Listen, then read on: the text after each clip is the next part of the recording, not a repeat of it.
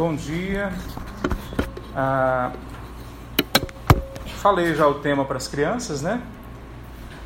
Vocês ouviram? Ah, nós vamos falar hoje sobre esse Deus que não é domesticável.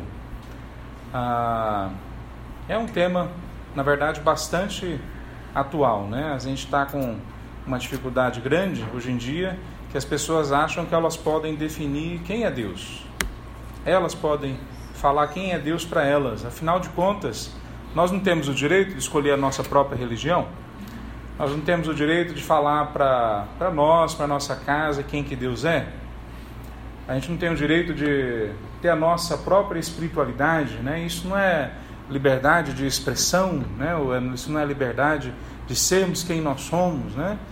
Ah, então tem todo um, um processo que está na sociedade hoje que faz a gente querer eleger para nós mesmos quais são aquelas doutrinas ou pensamentos ou ideias sobre Deus que fazem sentido e quais que não fazem e a gente simplesmente segue elas sem, sem se preocupar se elas são verdade com V maiúsculo, né?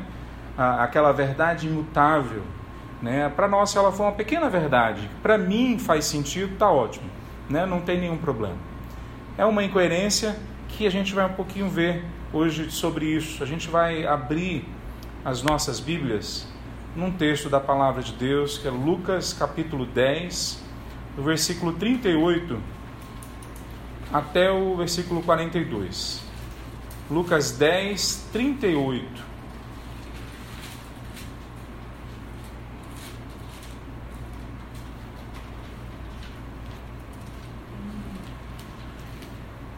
Lucas 10, 38 ao 42. A palavra de Deus diz assim: Jesus e seus discípulos seguiam viagem e chegaram a um povoado, onde uma mulher chamada Marta os recebeu em sua casa. Sua irmã Maria sentou-se aos pés de Jesus e ouvia o que ele ensinava.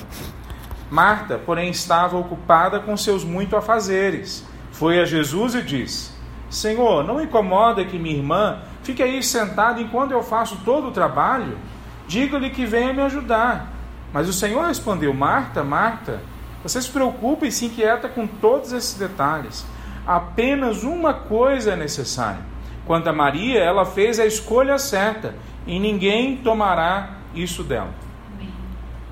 Senhor Deus, a tua palavra foi lida. Nós clamamos ao Senhor agora que ela venha ser aplicada pelo Teu Espírito Santo em nossos corações. Deus, Tu sabes da nossa limitação, tanto de quem está aqui falando, quanto daqueles que estão ouvindo, Pai. A nossa lógica, a nossa memória, a nossa capacidade intelectual, emocional, a nossa maturidade nunca é suficiente para entender tudo que o Senhor quer para nós. Por isso nós clamamos que o Senhor faça um milagre hoje. Que o Senhor venha abrir a nossa mente, coração, os nossos olhos que o Senhor nos proteja, que o Senhor coloque os teus anjos aqui a nos proteger de todo mal. E que o nosso pensamento não vá para longe, não se distraia com quaisquer outras coisas. Em nome de Jesus. Amém. Nós domesticamos a Deus. Jesus agora é ator de novela, né? Ah, a gente enquadrou o Senhor dentro daquilo que a gente deseja, dentro daquilo que a gente acha que ele tem que ser. A gente diz claramente que ele precisa fazer certas coisas e preencher as nossas expectativas. Se ele não faz isso, ele não é Deus para a gente. Pode ser Deus para outra pessoa. Então a gente domestica ele. A gente se comporta do jeito que a gente quer também. Quer dizer, não só ele tem que se adequar às nossas expectativas, mas ele também tem que se adequar ao que a gente quer para nós. Se adequar ao nosso comportamento, ao jeito que a gente funciona, porque afinal de contas a gente tem uma agenda diferente. Nós somos diferentes de dois mil anos atrás. Então, aqueles homens lá de trás não tem nada a ver com a gente, aquelas mulheres, aquelas famílias foram legais na época delas, mas eles não tinham a menor ideia da tecnologia, do desenvolvimento, da nossa capacidade que nós temos hoje de solucionar problemas. Então, nós escolhemos a nossa caminhada. Na verdade, isso aí não é novo, não. Né? Toda a história foi mais ou menos sempre um movimento a, a, muito similar com isso. O movimento da gente querer enquadrar Deus dentro das nossas expectativas. Né? Agora isso está muito mais claro, porque tem a mídia. Né? Você entra no Facebook, ou você entra no Instagram, ou qualquer um dessas mídias sociais, e todo dia tem alguém querendo dizer quem Deus é, ou quem Deus não é. A gente tem pessoas querendo esclarecer para nós quem que deve ser a, a, quem que deve ditar a nossa espiritualidade. Como é que nós devemos seguir, eh, devemos seguir a nossa caminhada com Deus ou de leitura da palavra de Deus. Então a gente domestifica não só Deus, mas a gente domestifica a fé também. E isso tem um nome na Bíblia. O nome disso é idolatria. Né? Quando a gente escolhe um Deus para nós, o mesmo quando a gente pega Jeová e a gente diminui Jeová para caber dentro dos nossos sonhos e expectativas, isso não tem nada novo. Lá atrás eles fizeram um bezerro de ouro, há quatro mil anos atrás, quando Moisés estava em cima do monte, esperando receber as tábuas, que era lei, que não era lei porque Deus era caprichoso e queria nos, nos mandar e nos fazer seguir as regrinhas, por mais incoerentes que elas pudessem ser. Era lei no sentido de mostrar como que o ser humano funciona. E eles, ao invés de esperar Deus falar isso, eles criaram uma idolatria, um ídolo, criaram um jeito de domesticar o sobrenatural. Nesse texto a gente tem, na verdade, de novo, esse comportamento sendo feito por uma pessoa a, a, que não era esperado isso dela. Uma amiga de Jesus. Uma amiga próxima de Jesus. A gente sabe que ela é amiga de Jesus porque outros textos nos dizem que Jesus foi mais vezes ali.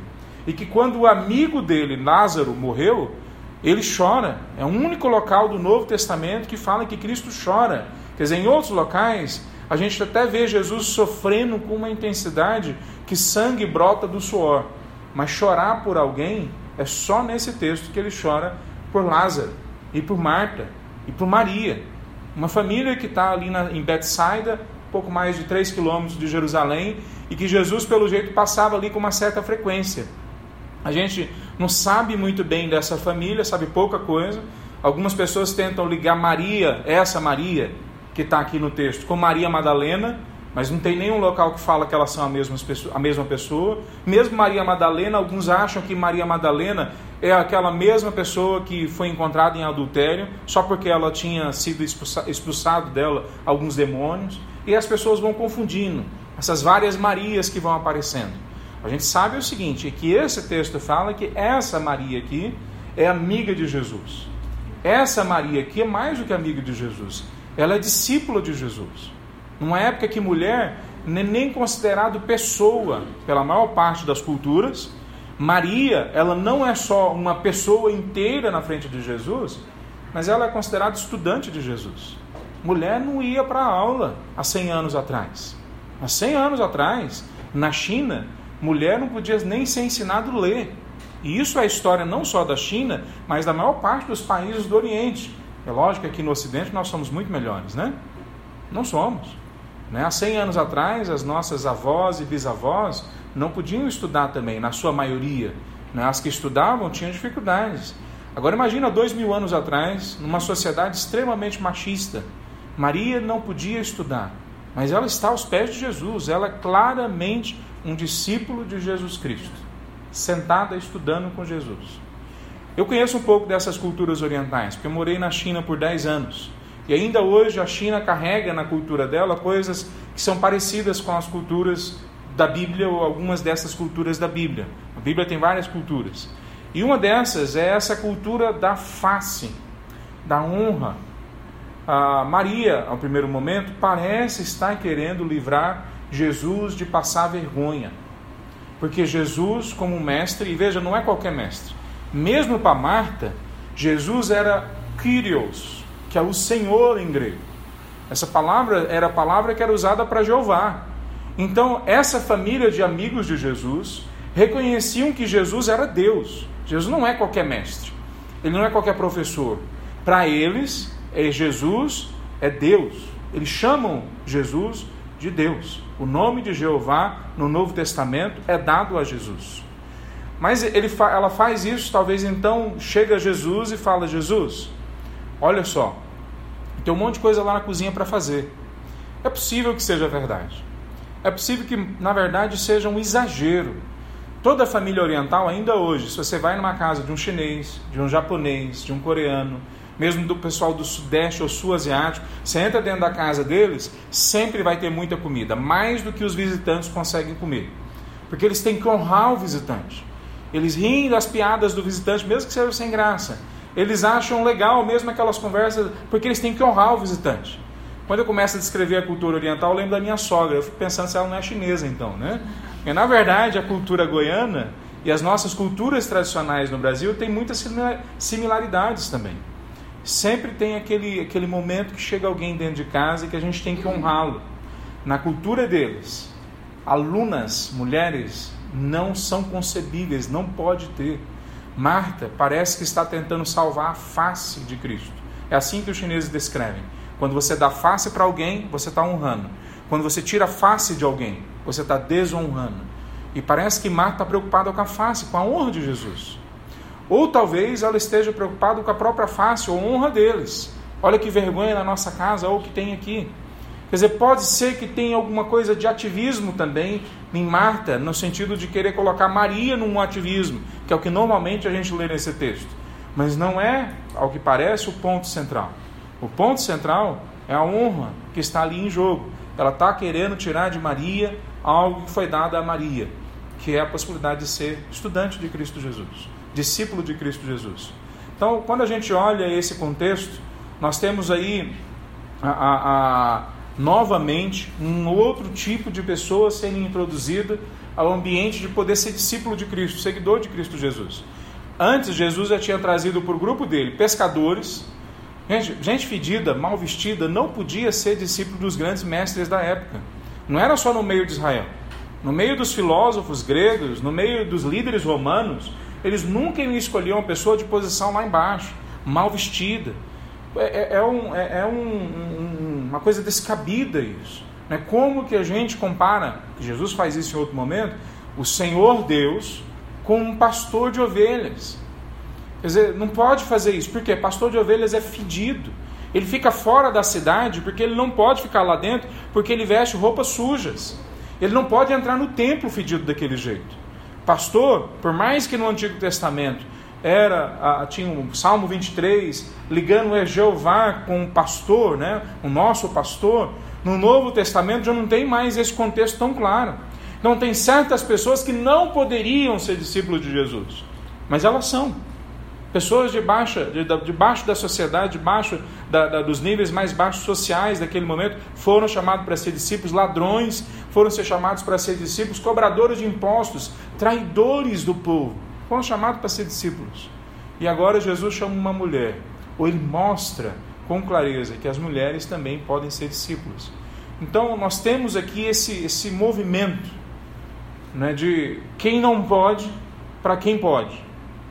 É um movimento também que vem num contexto maior daquilo que é o amor de Deus. No texto anterior, ou num parágrafo anterior que nós não lemos, fala do próximo. Quem é que é o meu próximo?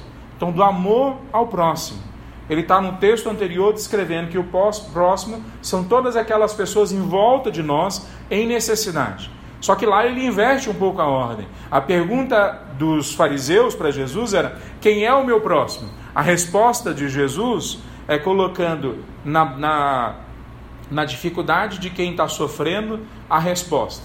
Então, quem é o próximo daquele que estava ali deitado no, no, no caminho, depois de ter apanhado, ter sido roubado? Quem é o próximo dele? Aí ele fala: era o, o, o samaritano, o menos improvável, aquele que era considerado mais picareta na cultura local era o próximo. Por quê? Porque ele entendeu que o próximo é aquele que precisa de necessidade. Então, no antigo, no, no, no texto anterior, melhor dizendo, o, o, se fala do amor ao próximo. Nesse texto está falando do amor a Deus. Como é que a gente ama a Deus? Como é que a gente demonstra que nós temos de fato um apreço por Ele? Então, tem dois movimentos aqui nesse texto. Um a respeito de quem era ou quem não era e agora pode ser discípulo, e outro a respeito do amor, como nós amamos o próximo e agora como nós amamos a Deus.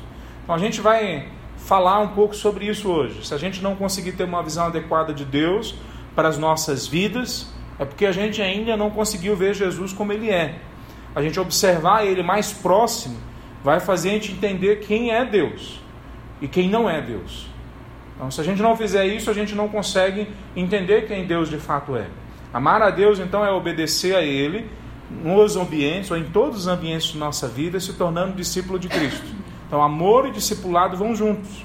Agora, esse amor esse discipulado só, só se encaixam, esses dois movimentos só andam juntos de fato, quando a gente está falando do Deus verdadeiro. Veja, a, a, muitas pessoas têm uma concepção errada de quem é Deus, os deuses dos cristãos. Elas têm uma concepção errada de várias coisas acerca da espiritualidade. A gente tem falado isso durante as semanas. Mas a respeito de quem é Deus também. A maior parte das pessoas, o Deus cristão é alguém que fica lá em cima anotando os nossos erros e acertos o tempo todo. Então, se no final do dia, ou da semana, ou do mês a gente acertar, ele vai dar um conjunto de bênçãos para nós. Mas se a gente errar mais do que acertar, aí nós estamos no sal, como diz minha avó. Né? Ah, ah, essa é a concepção de Deus para a maior parte das pessoas. E realmente entender Deus não é uma tarefa fácil. Né? Não é uma tarefa para essa vida. É uma tarefa para a eternidade. Mas é exatamente, ou provavelmente exatamente por causa disso, que Deus nos dá Jesus. Jesus fala que quem quer ver o Pai é só me ver. Se é difícil a gente explicar para os outros, ou mesmo entender para nós quem é Deus, o Novo Testamento diz para nós que quando a gente quer entender Deus, é só olhar para Jesus. Jesus mostra para a gente quem é Deus. Então, quem que é Deus? O nosso Deus ele não exige de nós coisas absurdas, é só ver a cena. Ele está dentro da casa de uma família que é amiga dele. Ele está conversando com essa família. Ele está trazendo as coisas para o eixo. Ele traz essa família segurança. O relacionamento que tem com elas não é baseado em ativismo no templo. O relacionamento que ele tem com elas é baseado em qualidade de tempo gastada no lar. Olha só a presença de Deus no meio deles. A gente anda por aí, a gente ouve da presença de Deus, a gente já imagina um conjunto de coisas grandes, uma religiosidade maçante, massificante, que vai nos tornando cada vez mais religiosos, mas cada vez menos conhecedores da graça e do poder e de quem Deus é. Quando a gente olha esse texto, Deus no meio do povo dele, em Jesus Cristo, o comportamento, a ação, o jeito dele agir é completamente diferente, não tem a ver com religiosidade. Então nós vamos ver um pouquinho sobre esses dois movimentos então, esse Deus, não qualquer outro Deus que você talvez alimente na sua mente, ou a cultura alimente você, porque a gente cria imagens de Deus, mas as pessoas também criam lá fora imagens que a gente acaba assumindo. Então, deixa essas imagens um pouquinho de lado.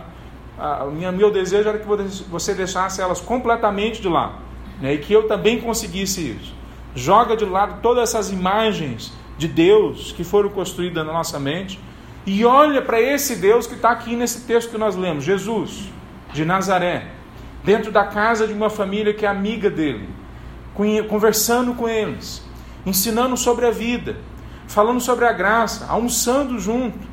Não tem, não tem roupa especial, não tem, não tem nada demais. É tudo comum, é tudo natural, mas é um natural que muda completamente a vida dessa família. Então, como que a gente lidar com amar a Deus. Eu quero propor que a gente vai conversar agora então sobre duas, dois focos. Quer dizer, primeiro, como e onde eu devo mostrar o meu amor a Deus.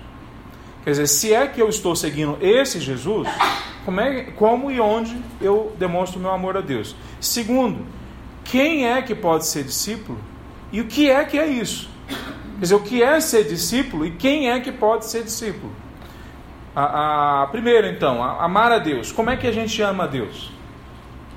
O texto está falando dessa, dessa realidade de Jesus dentro de uma casa. Então, a primeira coisa que vem à nossa mente é que a gente ama a Deus reconhecendo que só uma coisa é necessária. A resposta dele para Marta. Marta, ó, é necessário que você decore o Antigo Testamento, que você vai todos os sábados, na época era o dia do Senhor, era o sábado, né? Então vai no sábado no templo que você faça sacrifícios, que você a, a, ande as 613 leis que foram, ou interpretações da leis que foram colocadas pelos fariseus, que você se comporte bonitinho, cheirosinha sempre. Quer dizer, se você fizer isso, você pode voltar e sentar aqui na sala comigo. Inclusive, a sala da sua casa não é mais sua, agora você tem que entregar de oferta para aqui, para o nosso projeto de igreja. É isso que ele fala? Só existe uma coisa necessária. Essa é a resposta de Jesus. Não sou eu que estou dando, é Jesus. Só uma coisa é necessária. O que é essa coisa necessária? Sentar aos pés de Jesus e aprender dele. Só isso. O que mais que a gente faz? É só isso ser crente. É tão simples assim que às vezes complica. O que é ser crente? O que é confiar ou andar com Deus? O que é amar a Deus? Entender que só tem uma plateia, só existe uma pessoa que a gente tem que agradar: é a Deus.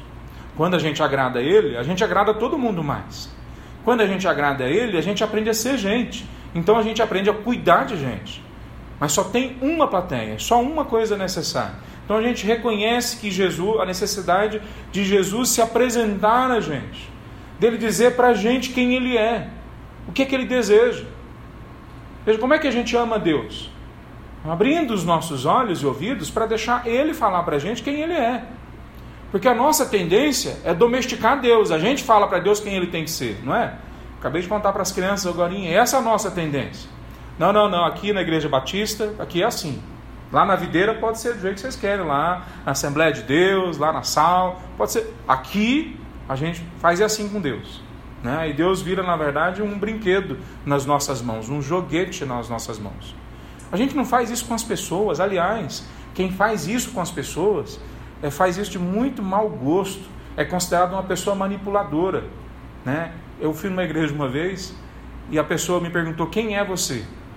E aí eu falei, é, e foi uma pergunta, parte de uma dinâmica, não foi tão esquisito assim, fazia parte daquela dinâmica que eles estavam fazendo. Era um psicólogo, tinha que ser, né? Estava fazendo a dinâmica. Aí essa, ele é psicólogo, né? Aí a, essa pessoa virou para mim: Quem é você? Aí eu falei assim: Bom, eu, na época eu estava estudando, eu sou seminarista. Ela falou: Não, não, perguntei o que você faz. E aí eu comecei a tentar falar algumas outras coisas e ela tudo ela me cortava, não deixava falar nada. Eu entendo o que ela estava querendo dizer. O que ela estava querendo dizer é que não, não pode ser as coisas lá de fora necessariamente que me definem. Mas na verdade o que ela acabou fazendo com aquele exercício foi impedir completamente que eu falasse quem eu sou, quem sou eu. Quer dizer, então quem sou eu? Responde você então, se eu não consigo responder. Não, e a conversa terminou nesse tom. E a gente faz isso com Deus. A gente não deixa Ele falar quem é que Ele é. A gente não deixa Ele falar para nós numa conversa quem é que, é que Ele deseja. Jesus está sentado na sala da casa de Marta. E vê só, esse não é só uma exceção na caminhada de Jesus. Esse é o jeito que Jesus fez no primeiro século o tempo todo. Ele visitou todas as vilas e quando ele chegava no local, ele ensinou para os discípulos: bate na porta, se alguém abrir a porta, entra para dentro da casa, senta ali, não sai mais dali. Fica ali com eles. Eu acho que Jesus tinha um quê meio de nordestino, né? Nordestino que faz isso, fica lá, o chinês também. Fica um, dois dias, três dias, uma semana com você. Entra na casa deles, se relaciona com eles, fala para eles quem você é. Jesus está falando para eles ali quem ele é.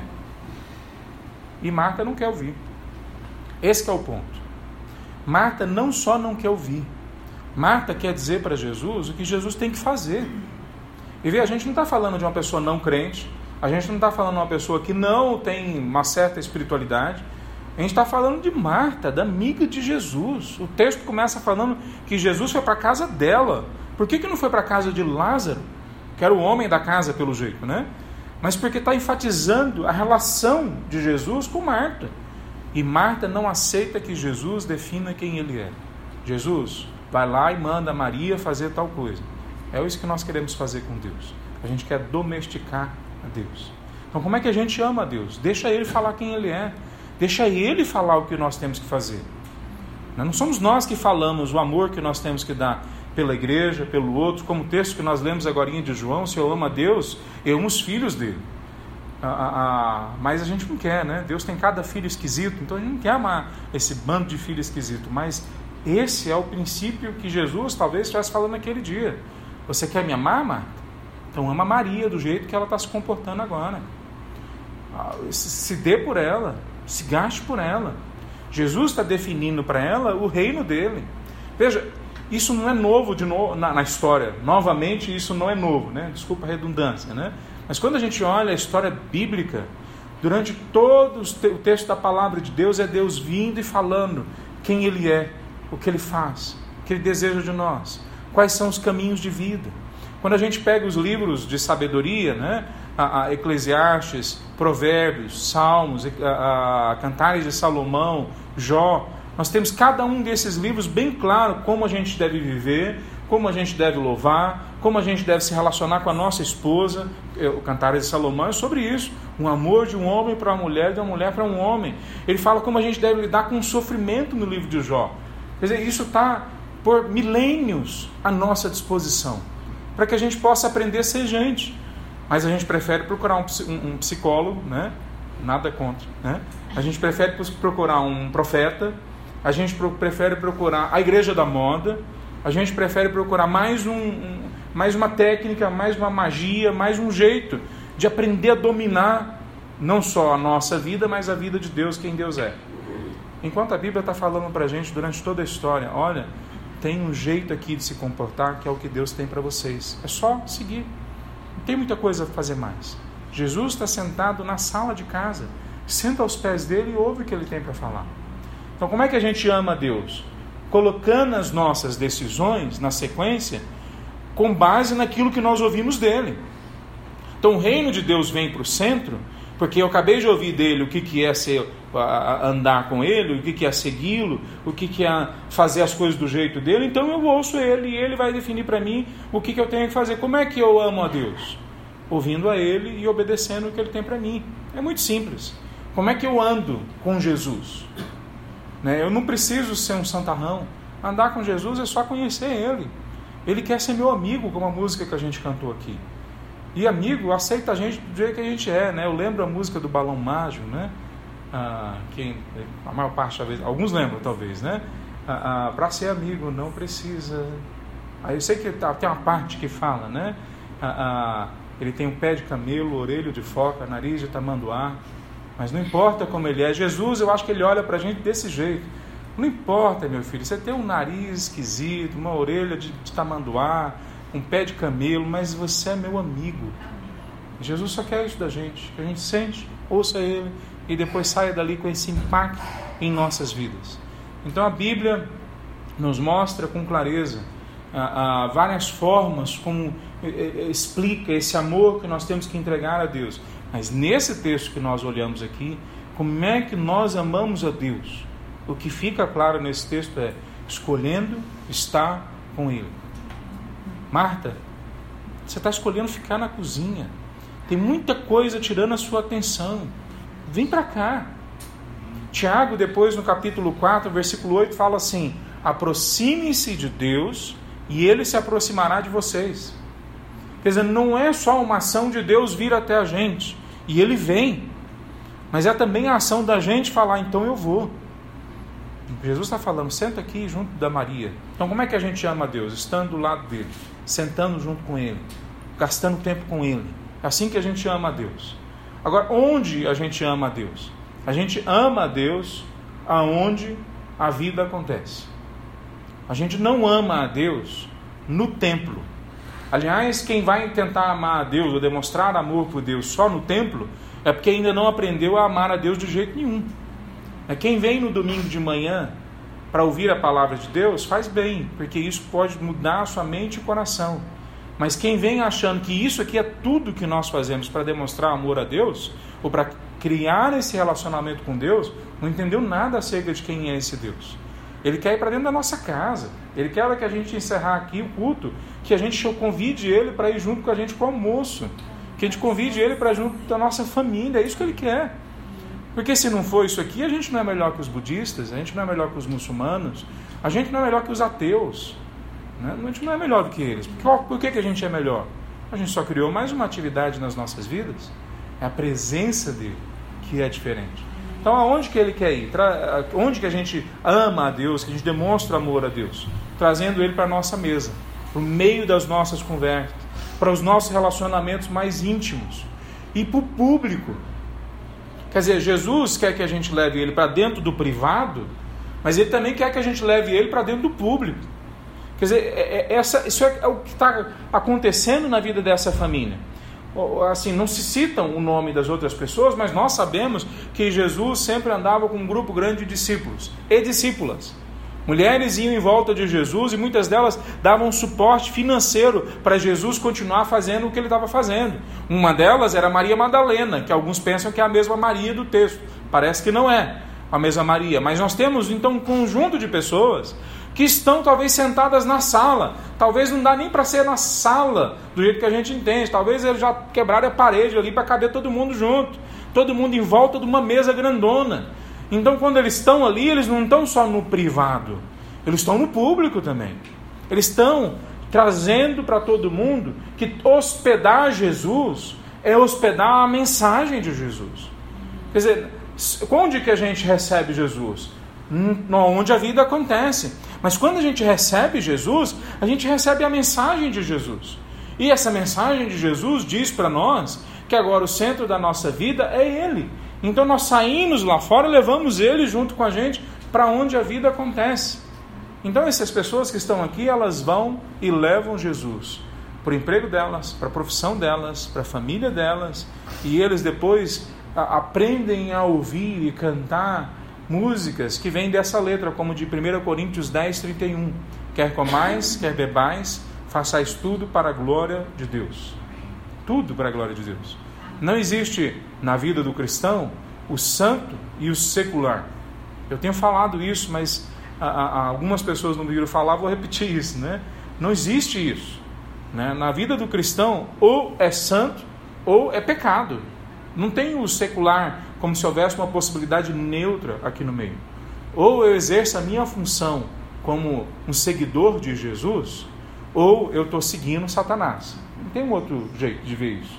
Ou eu faço parte do reino das, da luz, ou eu faço parte do reino das trevas. Quer dizer, ou Jesus está sentado comigo na mesa do almoço e ele diz como eu trato as minhas filhas, ele me diz como eu trato a minha esposa, ele me diz como eu uso o meu dinheiro. Ou Jesus está fazendo isso, ou quem está fazendo isso aí são as vozes do inimigo na mídia social, são as vozes do inimigo, do inimigo que vem do, do, do Faustão, do, da, do, do, BBB, que vem né, a, a, de todas essas possibilidades. A voz do inimigo que vem das filosofias mais, mais excêntricas, ou mais inteligentes, ou mais complexas e bem elaboradas. Não interessa de onde venha, se não vem de Deus, vem do inimigo. Veja, o que nós, onde é que nós adoramos a Jesus? Onde é que nós mostramos o nosso amor a Deus? Aonde a vida acontece. É lá. Jesus não fala para Marta e Maria naquele momento, realmente vamos parar tudo, fecha o barraco, né, guarda o circo e nós vamos para Jerusalém, só três quilômetros daqui, pertinho. Nós vamos lá para o pátio dos gentios, então até essa molecada toda aqui, que nem judeu é, pode entrar, né? Todo mundo entrar junto com a gente lá e nós vamos ficar lá no templo dia e noite, fazendo um louvorzão depois do outro. Vamos fazer esse negócio lá. Jesus, ele acaba com esse negócio. Me ama, ama a Deus, é onde a vida acontece. Então esse é um movimento. O segundo movimento é sobre ser discípulo. Então o que é ser discípulo a partir desse texto? Então, ser discípulo, para começo de conversa, é diferente de ser devoto. Quer dizer, ser discípulo é ser seguidor, não é ser devoto.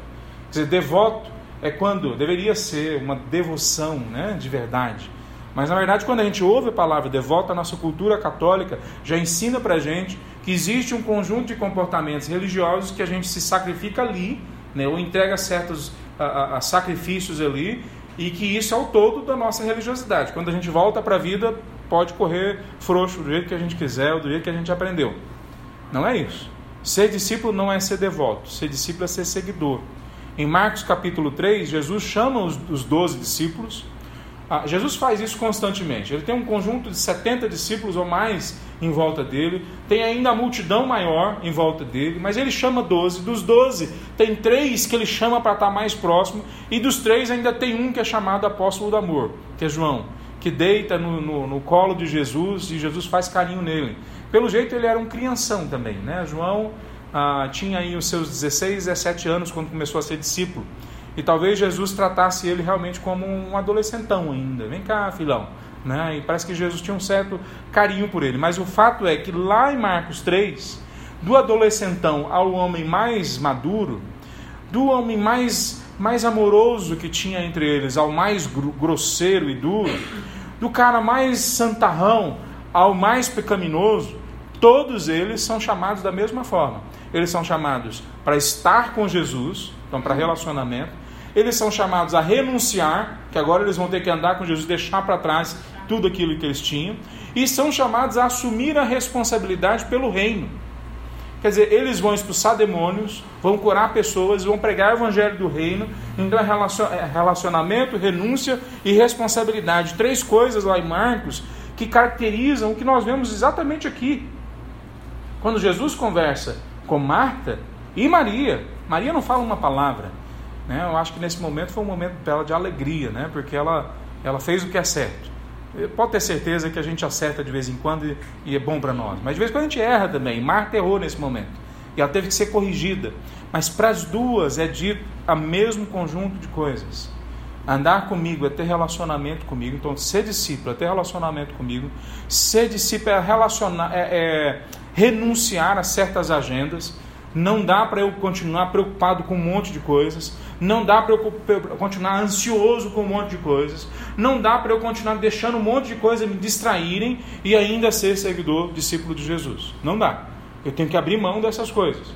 Na caminhada para Jerusalém, os discípulos saem do norte de Israel e vão caminhando para o sul. Na caminhada, eles vão descobrindo que cada vez mais eles têm que renunciar mais.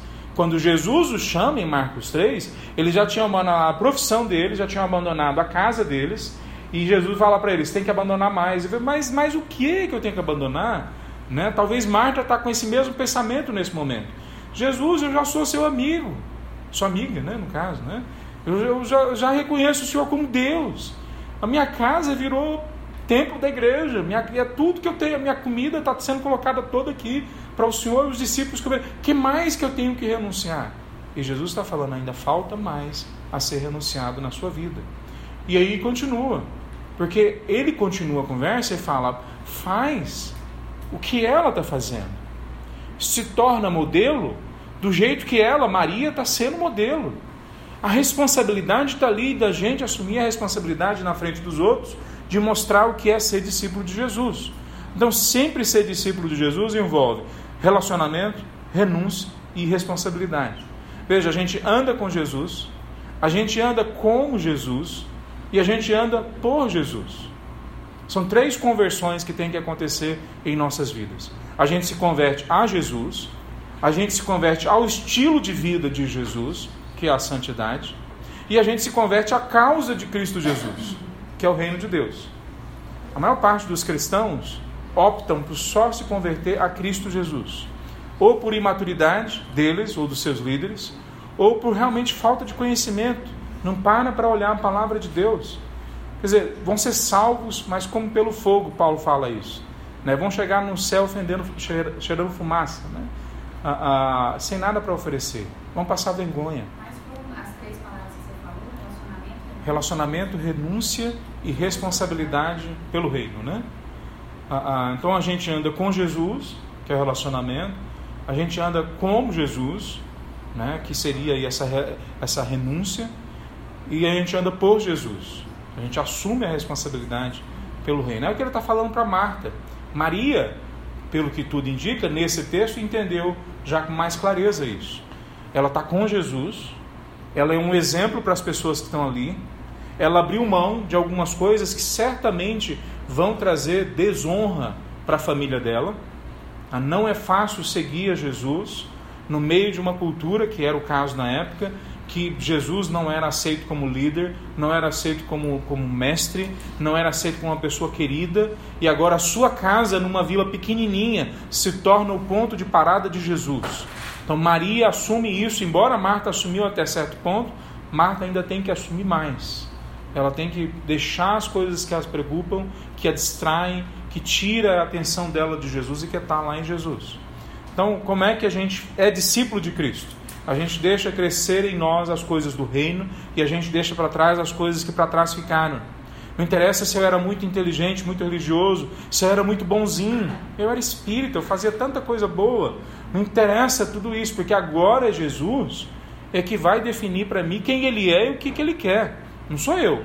Eu não trago lá de trás o que ele vai me dizer. Eu dou para ele a chance de me dizer o que eu tenho que dizer. Veja, eu, eu, vi uma. Eu ia colocar esse filme hoje, eu esqueci. Um videozinho pequenininho, uma sketch, que um grupo chamado, acho que é On Time, chama o grupo. Ah, ah, eles fazem várias sketches, uma delas, um rapaz vai com Jesus para um café. Jesus está vestido com aquela roupa do primeiro século e ele vai tomar café com o rapaz. O rapaz começa a conversar com Jesus e aí quando Jesus vai falar com ele a primeira frase, já estão já, sei lá, dois segundos, cinco segundos, dez segundos juntos, né? Jesus vai falar, não, peraí, peraí um pouquinho. Aí ele tira uma folha com um monte de folhas assim, tá aqui os meus pedidos. Aí ele começa a ler os pedidos. E aí passa, o vídeo obviamente passa rápido, mas mostrando que na verdade eles ficaram ali umas duas horas juntos. E ele falou, ó, Senhor Jesus, ó, eu preciso que o Senhor faça isso aqui. Eu falo, inclusive tem uma pessoa no meu escritório que é muito chata. O Senhor Jesus, tira ela de lá ou transforma ela, né? E muda isso aí. Olha, minha mãe também está me pedindo umas coisas, eu não entendo o que ela está me pedindo. Faz ela falar com mais sentido.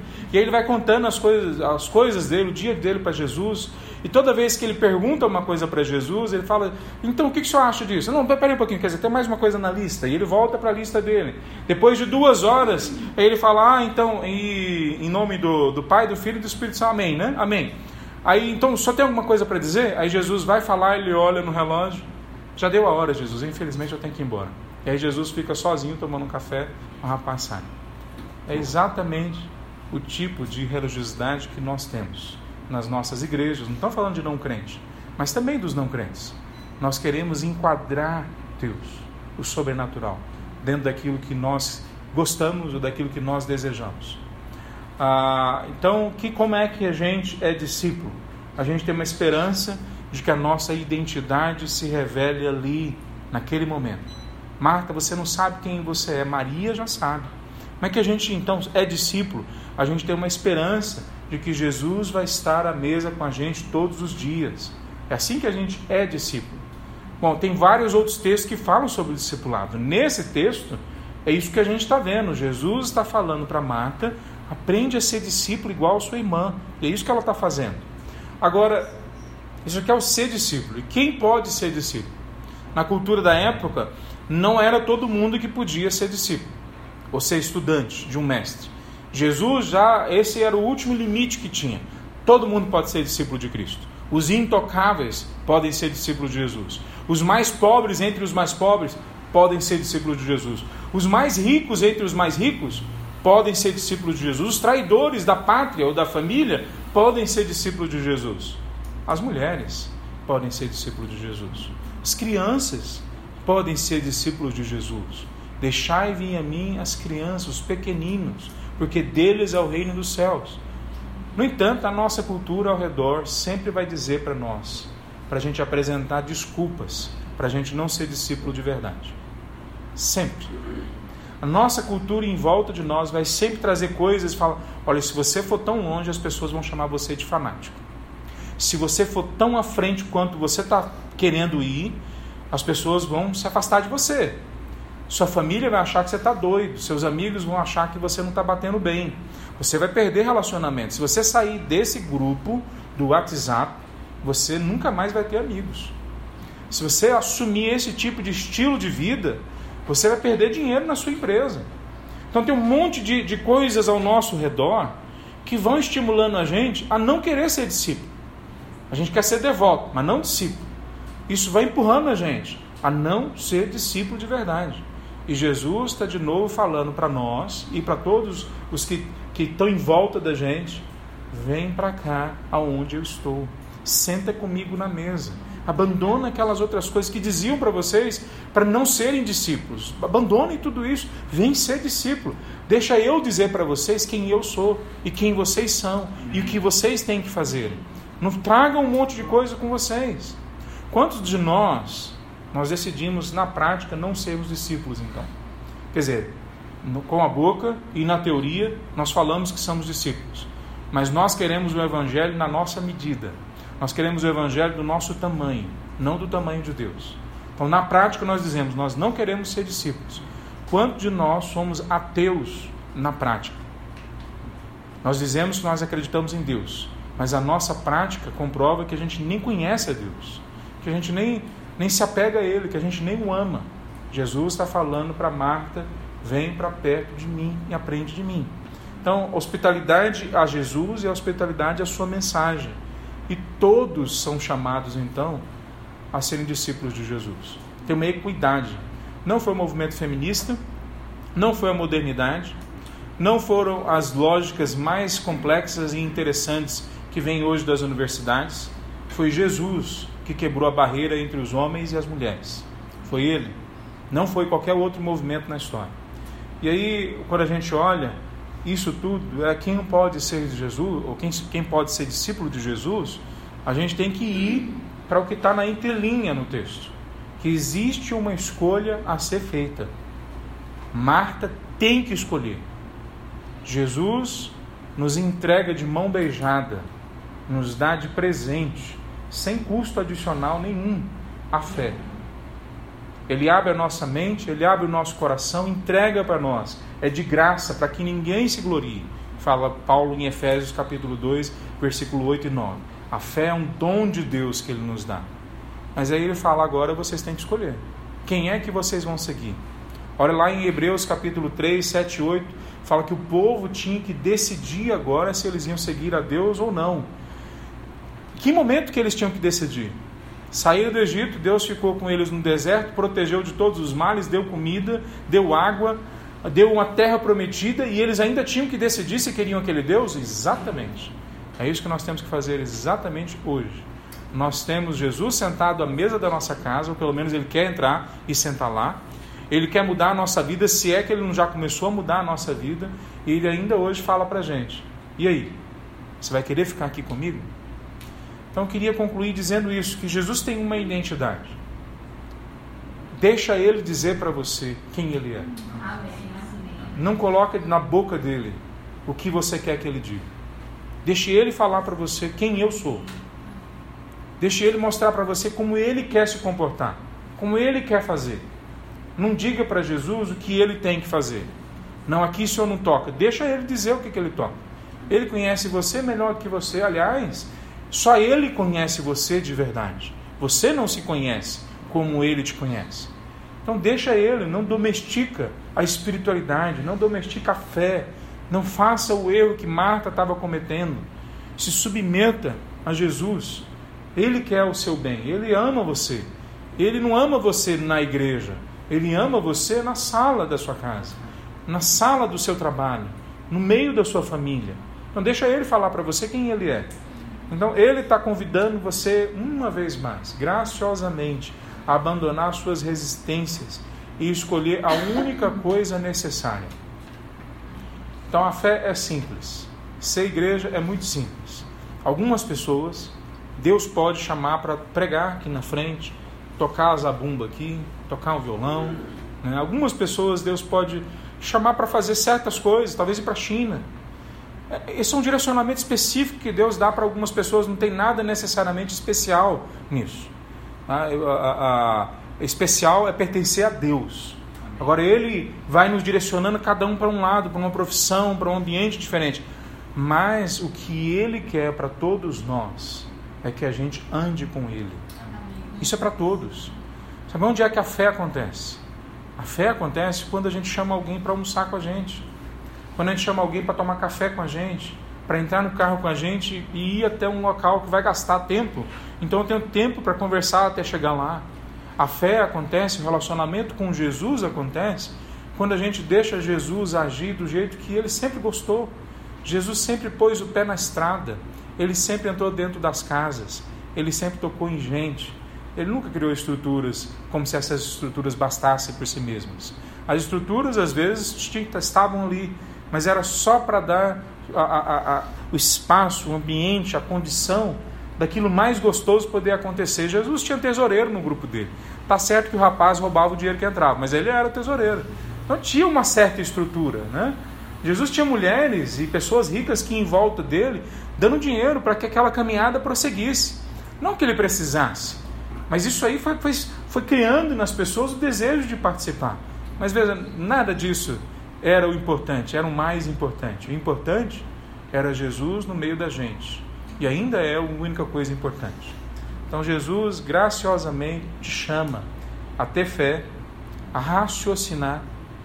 Pensa, assim, se existe um Deus que vale a pena seguir, é aquele que é de verdade, aquele que entrou na história, aquele que era humano e que era Deus aquele que se abriu completamente, que entrou dentro da casa de pessoas e continua entrando. Ele, mas a gente precisa de fé para isso. É uma coisa que vai além da nossa capacidade. Então peça para Ele. Ele vai dar fé para você. Então, em relação a essa experiência de Marta, da espiritualidade de Marta, a gente tem dois movimentos: o amor. O amor ao próximo foi falado antes no parágrafo anterior, mas agora o amor a Deus, como a gente ama a Deus e onde a gente ama a Deus. E o discipulado, o que é o discipulado e como é ou quem é que pode fazer parte ou ser discípulo. Todos nós podemos ser discípulos de Cristo. Vamos ficar em pé? Nós vamos orar para encerrar. Senhor Deus, nós colocamos diante de Ti, ó Deus, esse nosso desejo de voltarmos a essa fé simples, que é andar com Jesus, é andar como Jesus e andar por Jesus. Nós pedimos, Senhor Deus, que o Senhor nos, nos dê mais da Tua graça, aumente a nossa fé, aumente também, ó Deus, a nossa inteligência, nosso poder de raciocínio, nosso poder de concentração, para que as palavras de Cristo possam calar fundo a nossa alma e a gente possa realmente entendê-las, ó Pai. Ó Deus, faça esse milagre, Deus, de transformar a gente de dentro para fora. Nós clamamos, ó Deus, que o Senhor venha para dentro da nossa casa, da nossa família, dos nossos relacionamentos com os vizinhos, na rua. Ó Deus, isso é tão difícil às vezes. A correria do dia a dia nos deixa tão longe, às vezes, daquilo que é a fé simples, a caminhada simples com Cristo. Mas nós clamamos que o Senhor venha fazer uma vez mais esse milagre em nós e nos ajude a escolhermos o melhor, escolhermos o melhor caminho, escolhermos aquilo que é melhor para as nossas vidas, que é Jesus. Deus, em nome de Jesus é que nós oramos. Amém. Podeis assentar. Eu não sei